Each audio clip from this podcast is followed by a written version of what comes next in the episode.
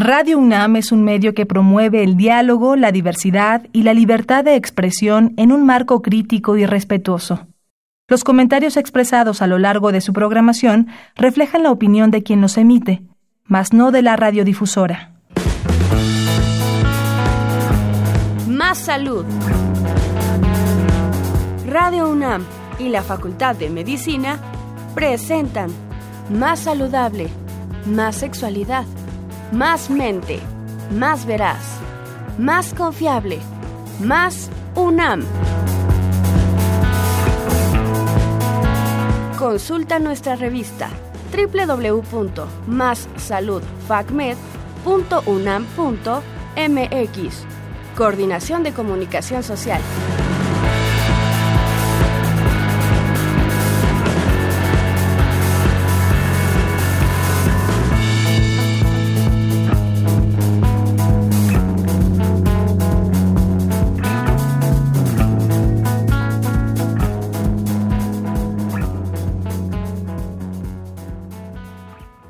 Muy buenas tardes amigos y amigas, bienvenidos una vez más a su programa Más Salud. Hoy, 27 de diciembre del 2018, vamos a estar hablando de un tema, el cual es la influenza. Les recuerdo, yo soy el doctor Rolando Alanís y en la cabina se encuentra con nosotros la doctora Guadalupe Sotoestrada, quien es médico cirujano por parte de la UNAM. Cuenta con una especialidad en epidemiología aplicada y actualmente ella es profesora de salud pública en la misma facultad.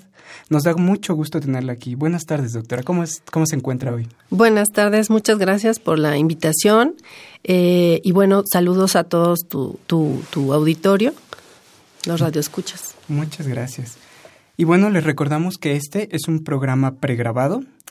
Antes de entrar de lleno y en calor con nuestro tema, vamos a una cápsula y regresamos.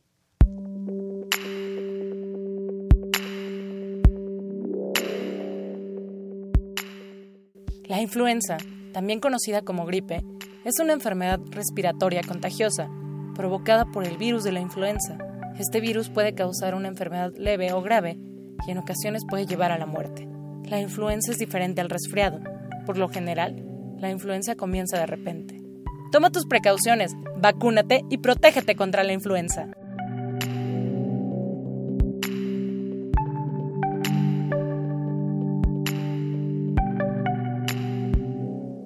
Ya estamos de vuelta y no queremos empezar nuestro programa sin antes desearles que hayan pasado unas felices fiestas con su familia y amigos.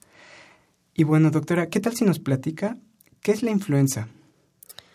Bueno, la influenza, eh, como muchos ya, ya la conocen, es una enfermedad, está causada por, por varios eh, tipos de, de virus.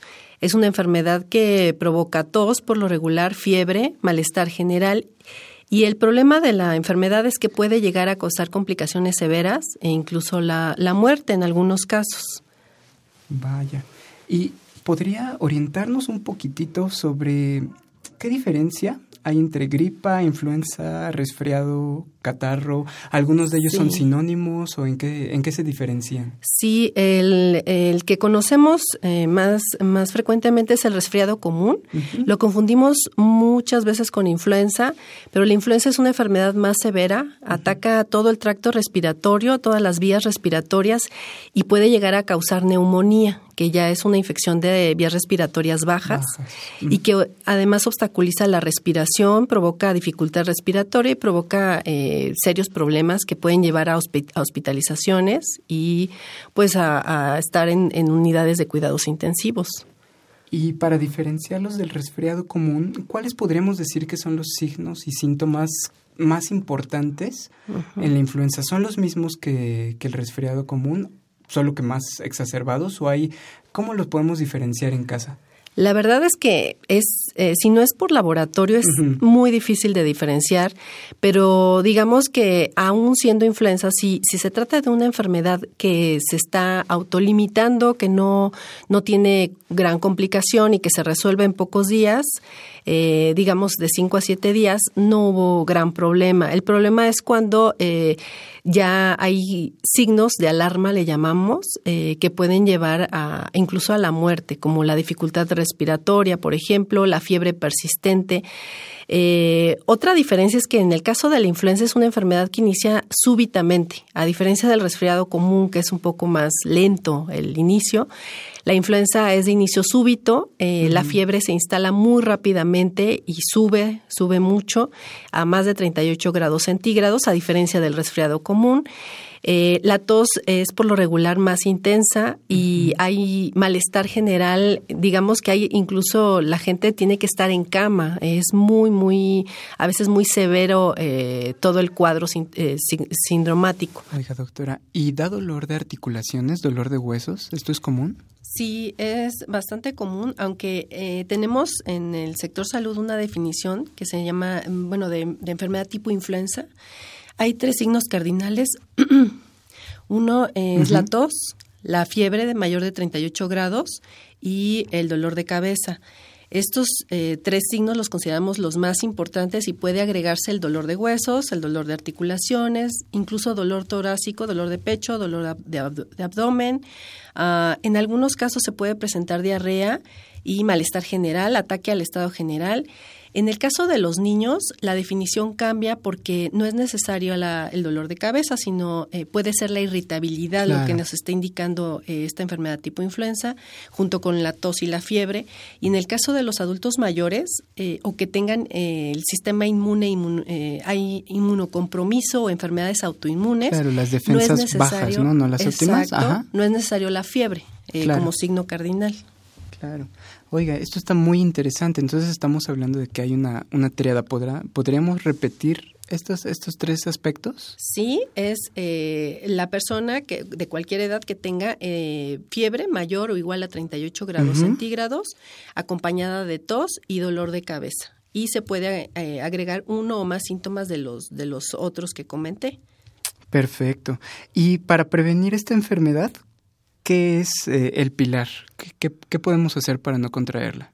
Eh, lo básico es la vacunación. Eh, a nivel mundial se reconoce que la vacunación disminuye hasta un 80% el riesgo de hospitalización en adultos sanos y hasta un 70% en adultos mayores. la vacunación además es importante que se dé anualmente.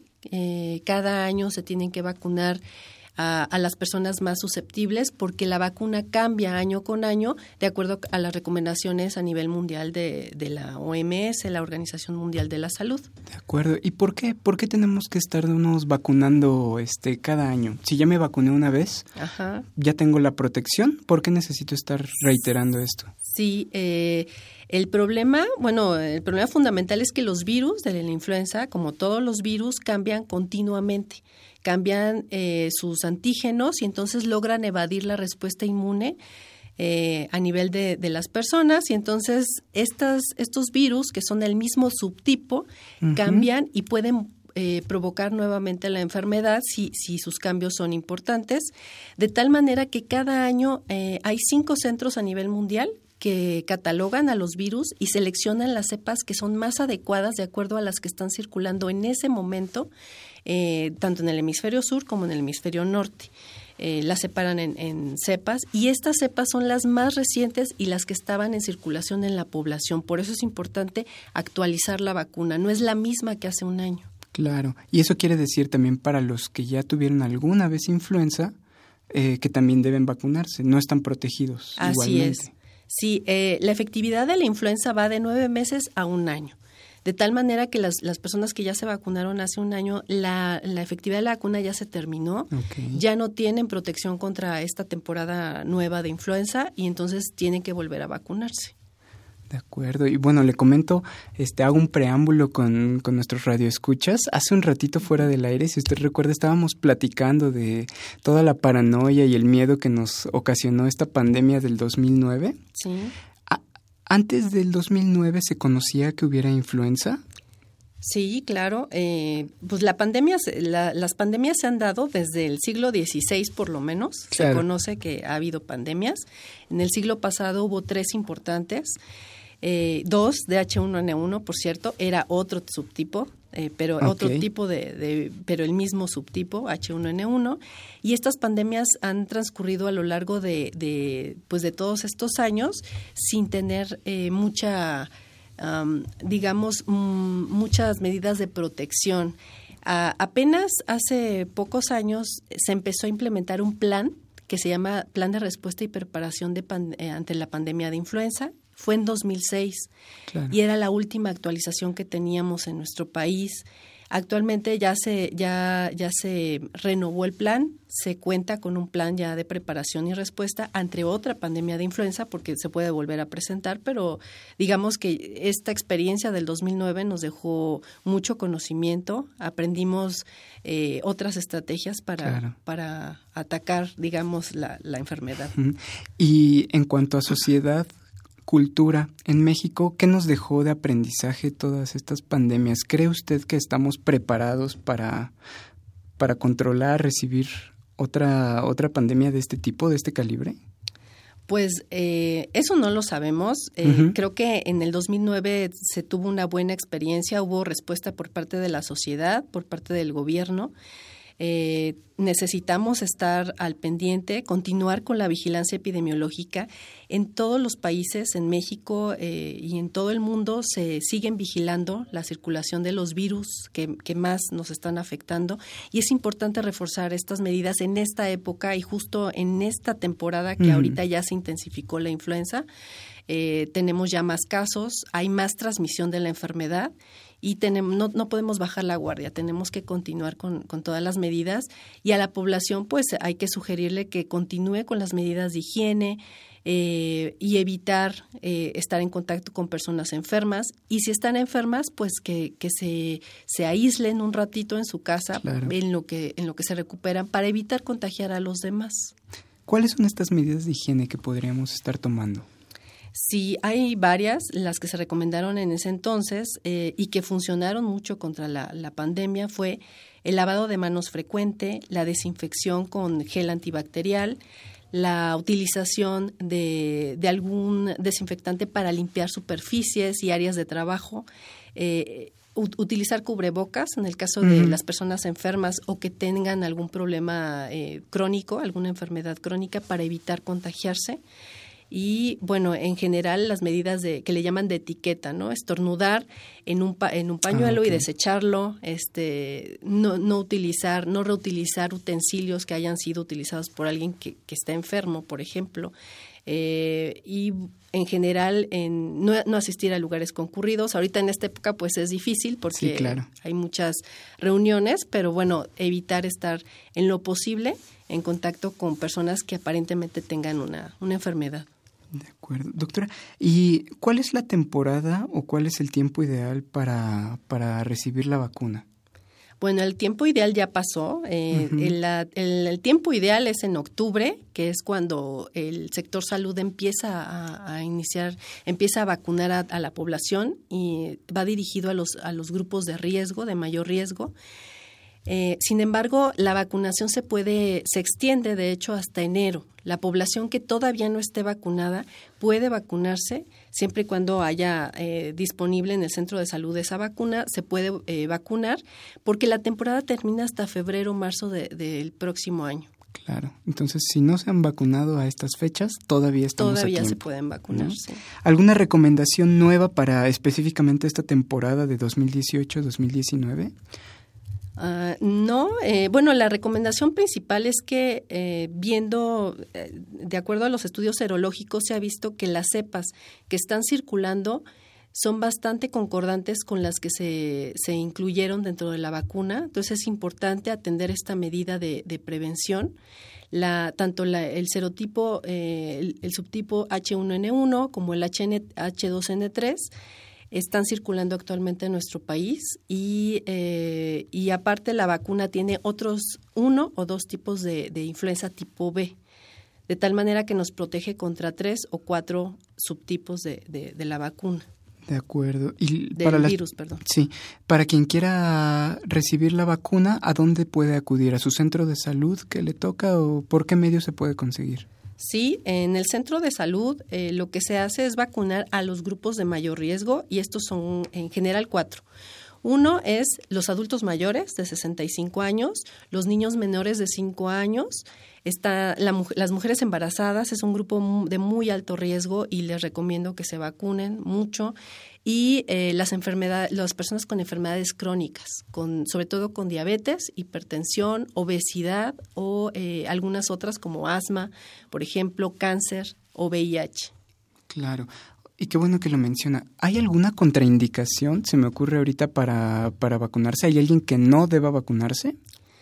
Pues fíjate que hasta el año pasado eh, se tenía cierto cuidado con las personas alérgicas al huevo, pero la eh, recientemente tanto los eh, centros para el control de enfermedades de Estados Unidos como la OMS, debido a que la vacuna se hace cada vez de mejor calidad, ahora se recomienda, se dice que sí se puede aplicar en personas que tienen un ligero, digamos, alpullido cuando comen huevo, unas ronchas sin embargo, eh, en la población que, presenta reacciones fuertes al huevo, sí es de cuidado. Sí se pueden vacunar, pero se pueden vacunar en un ambiente clínico u hospitalario.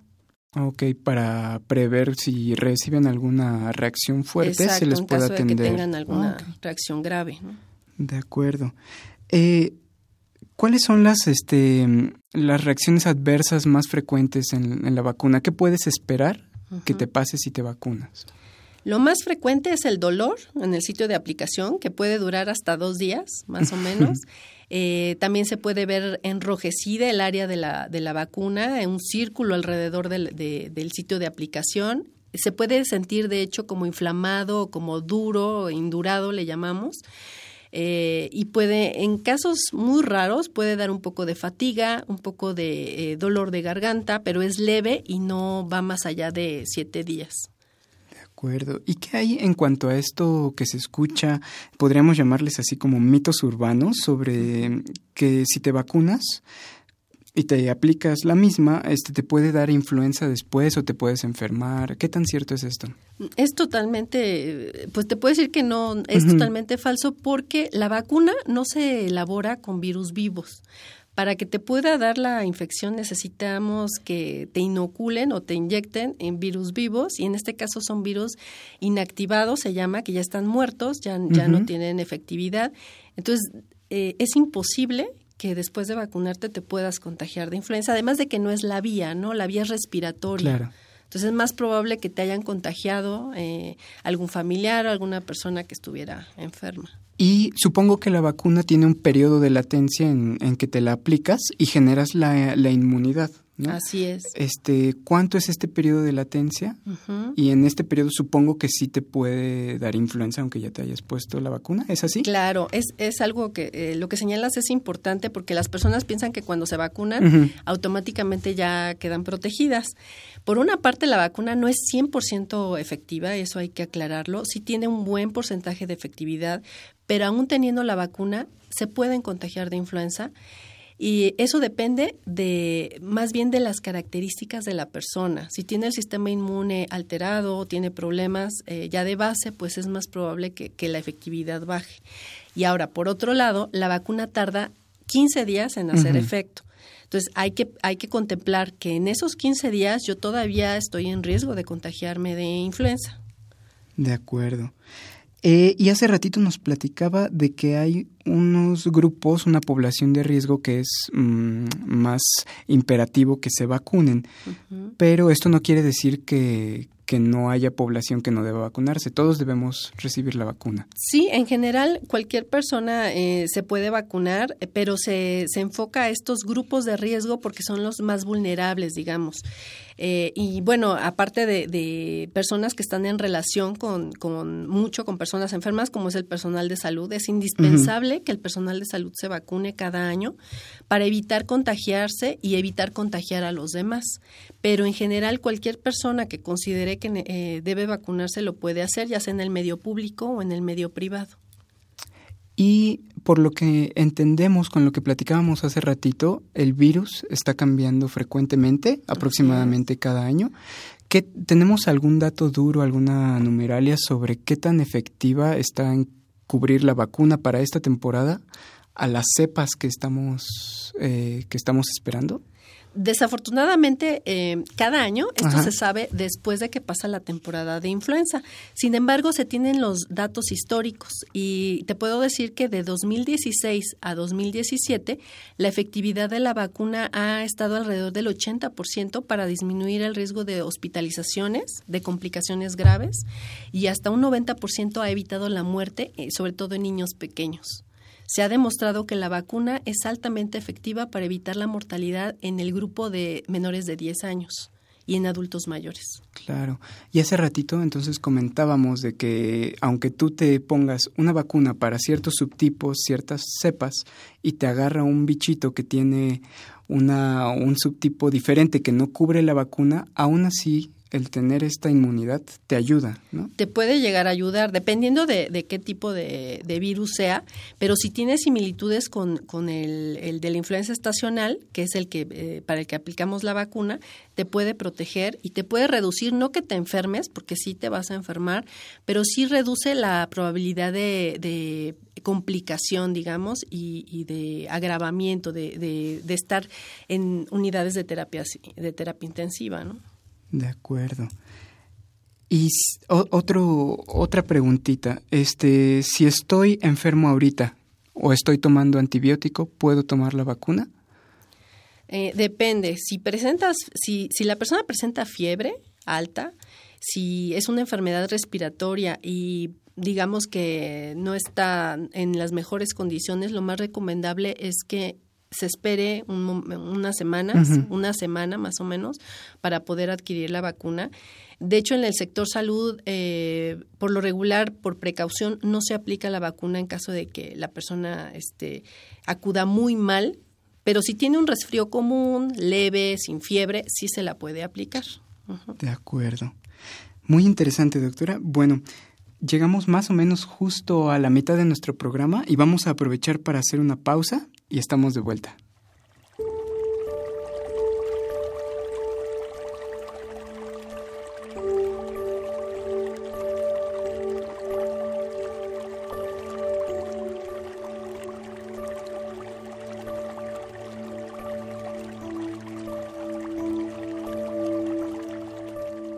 Hola, buenas tardes. Me da mucho gusto estar aquí en el programa y bueno, ahora les tengo una noticia. Fíjense que a, partir del 5 de marzo, en el Departamento de Psiquiatría y Salud Mental, que ya tiene eh, más de 60 años el programa que ofrece atención para la salud mental a los universitarios, eh, se abrió específicamente una clínica para atender los problemas de adicciones. Esto es una preocupación que tenemos todos, la sociedad y la universidad pues también eh, eh, está interesada en que aquellos alumnos y eh, integrantes de la comunidad universitaria que tengan problemas con el uso y abuso de sustancias, pues tengan un lugar a donde acudir en donde se ofrezcan servicios especializados. En este caso, hemos pensado que la primera etapa de esta clínica sea para la comunidad universitaria que tenga edades de 12 años a 30 años. ¿Por qué 12 años me han preguntado? Pues bueno, porque la universidad cuenta con un programa llamado de iniciación a la universidad y podríamos decir que es la secundaria. Eh, después viene la enseñanza media superior y superior, incluyendo pues los que alcancen niveles de posgrado. Entonces, esto eh, eh, pues es en cuanto a la edad. Por otro lado, quiero decirles que van a ser recibidos por un equipo de especialistas jóvenes. Contamos con, un con psiquiatras, eh, con trabajadoras sociales psiquiátricas y también con psicólogos que van a, atender las cuestiones, eh, digamos, de dificultades que presentan quienes usan y abusan sustancias. Esto es muy importante porque sí hay distintos modelos y eh, el modelo que nosotros seguimos es el que la OMS se refiere ha sido probado por su eficacia. Eh, entonces tienen las eh, terapias, las intervenciones una efectividad en la modificación de conducta, más que nada, búsqueda del cambio, es decir, disminución del consumo y también detectar los riesgos, porque eso es una problemática que hace muy complejo el problema de las sustancias. Esta clínica va a estar abierta eh, de 10 de la mañana a 6 de la tarde en el campus universitario, pensando que sean los horarios en los que los alumnos no tienen clases. Vamos, están como en intermedio, por así decirlo, en un tiempo intermedio y eso les facilite llegar a solicitar desde información hasta el tratamiento, porque hay quienes se han acercado y desde luego para saber qué hacemos y de qué se trata y todo esto, seguramente ellos si no tienen el problema están interesados y preocupados por alguien cercano a ellos, ya sea compañero de escuela, familiar, en fin, eh, sí se han acercado en esta primera semana que ya llevamos, este un buen número de estudiantes han venido a la consulta y bueno, veremos este viernes, ya son dos semanas, este, cuántos han venido, qué características tienen. Y yo quiero decirles que primero llegan con eh, trabajo social psiquiátrico deben traer su credencial, desde luego, de la universidad o su tira de materias, deben de estar inscritos, eso es importante. A lo mejor hay otro tipo de situaciones universitarias, como alguien que está haciendo tesis o esto, bueno, pues ya consideraremos como casos especiales, pero este, todos deben traer este, su credencial eh, eh, de identificación universitaria y la tira de materias, sobre todo los que están activos estudiando. Y por otro lado, eh, quiero decirles que ya que están con trabajo social, también les van a pedir un consentimiento, porque pensamos que es muy importante trabajar con la familia, no solamente con la persona que tiene el problema, sino tender redes de apoyo y en primer lugar las redes familiares. Y trabajo social se encargará de hacer grupos psicoeducativos para la familia y también para los eh, eh, pues, consumidores de sustancias. El psicólogo, con un marco de, pues digamos, teórico y de práctica clínica llamado eh, terapia conductual contextual, formará grupos en donde se espera que la persona también sea capaz de detectar qué es lo que lo está llevando en su contexto a usar sustancias. el psiquiatra, bajo modelo, también médico de atención, verá eh, eh, lo que se llama el proceso del cambio. O sea, ¿qué nos proponemos? Disminuir, insisto, el consumo y disminuir los riesgos. Eh, yo les invito a que si conocen a alguien que requiere de esta atención en la comunidad universitaria, pues acudan a nuestro departamento, a la clínica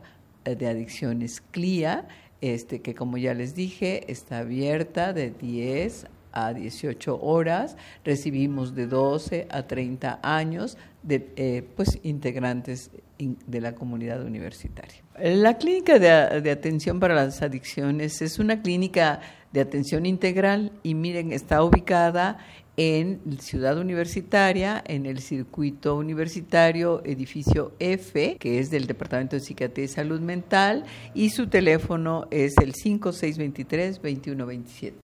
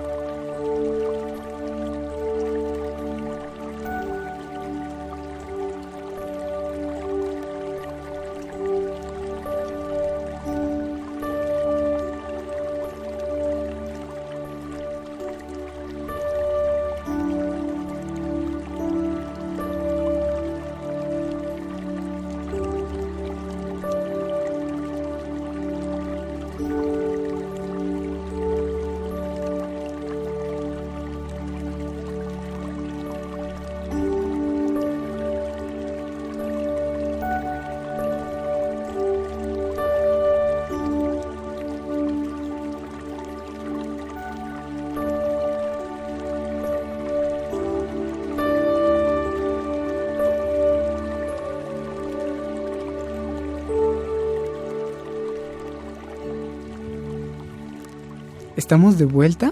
Les recordamos, estamos platicando sobre la influenza con la doctora Guadalupe Soto Estrada. Y bueno, estábamos ya entrando en calor con nuestra plática, pero nos surgieron ahorita unas dudas. Aquí fuera de cabina también eh, nuestro... Ah, híjole, ¿lo volvemos a... ¿Lo podemos repetir? Sí.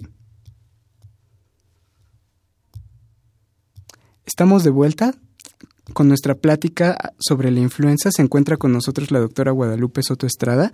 Y bueno, ahorita se nos acaban de ocurrir unas preguntas. Eh, doctora, ¿la vacuna que están poniendo en el metro es la misma que se está poniendo en el sector salud o qué recomienda usted? ¿Dónde debería aplicarse entre estas dos opciones?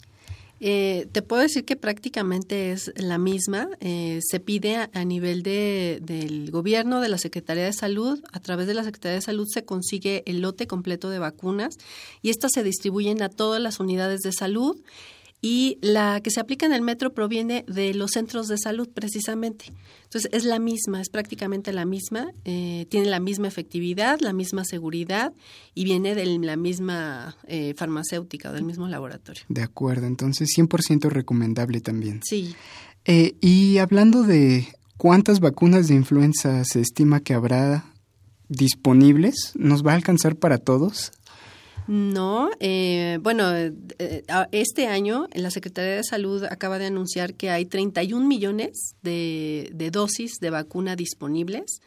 Nosotros somos eh, pues bastantes más de 100 millones de, de, la población. Sin embargo, te comentaba que hay grupos a los que se les da prioridad se va a preferir darle eh, la vacuna a las mujeres embarazadas, a los niños menores de 5 años, a las personas con alguna enfermedad crónica eh, como diabetes, hipertensión, asma y a las personas ya eh, mayores de 65 años. Son a las que se dirige esta vacuna. Sin embargo, hay reserva, si, hay, si existe alguna reserva de vacuna, se les puede proporcionar a la población en general. Y si yo quiero vacunarme, aunque no sea un grupo de riesgo, puedo acudir con un médico particular y me puedo aplicar la, la vacuna. De acuerdo. Y hablando de a quién se le aplica la vacuna, ¿tiene la misma eficacia en, en diferentes personas?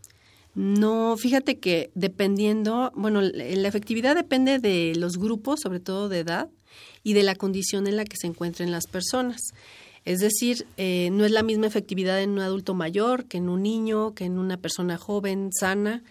Eh, pero esta efectividad se ha visto que a pesar de todo eh, rebasa el 60% y puede ser hasta del 90%, dependiendo de las condiciones de salud de, de, la persona sobre todo.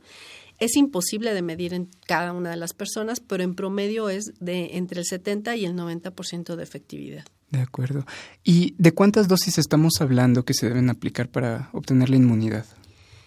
En general, en todas las personas, en las personas mayores eh, de, de cinco años, de ocho años, perdón, se aplica una sola dosis cada año y en niños menores de ocho años que no han sido vacunados o, eh, o que fueron vacunados previamente con una sola dosis, se les aplican dos dosis eh, con intervalo de un mes aproximadamente, de cuatro semanas. Y es importante esto porque los niños con una sola dosis no alcanzan suficiente efectividad eh, para protegerse de la, de la enfermedad. Entonces es importante que se vacunen y que vuelvan al mes para, para aplicarse la segunda dosis. De acuerdo.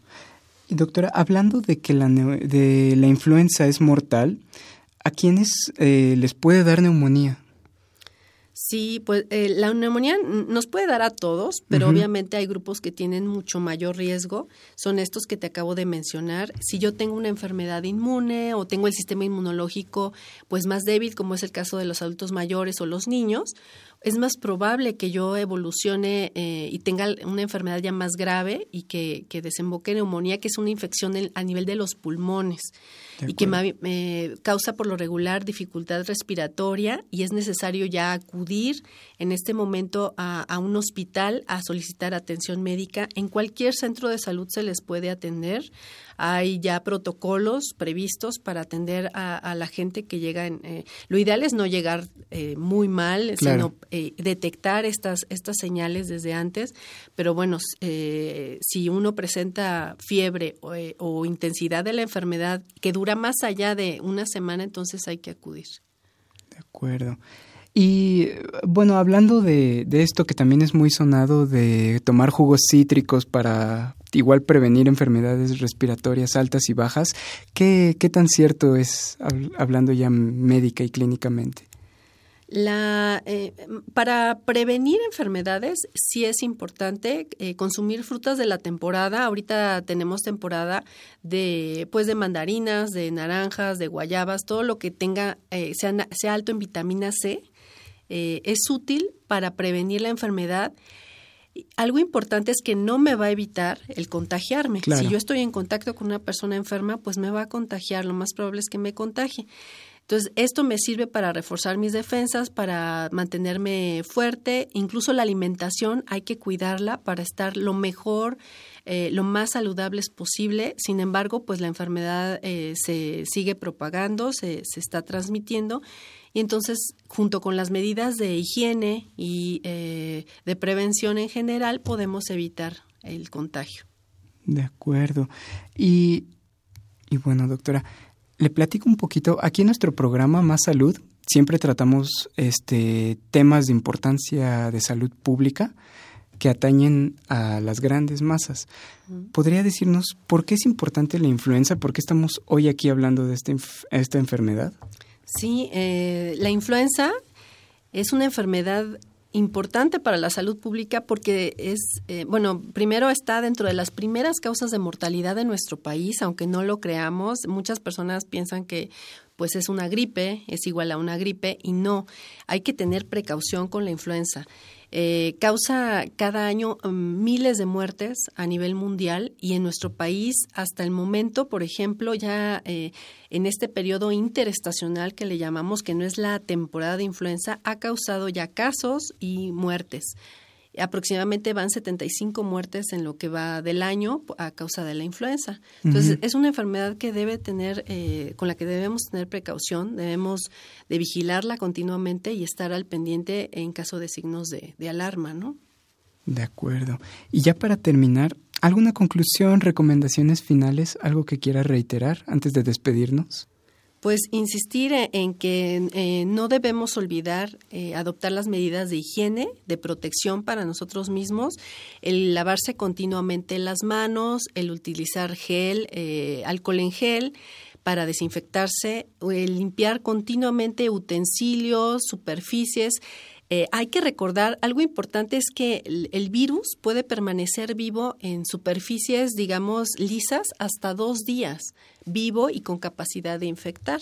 Entonces, es importante estar desinfectando continuamente todas las superficies con las que tenemos contacto. Evitarse de estar tocando nariz, ojos, boca para no contagiarse eh, y, bueno, evitar obviamente lugares concurridos eh, estar, eh, evitar estar en contacto con personas enfermas.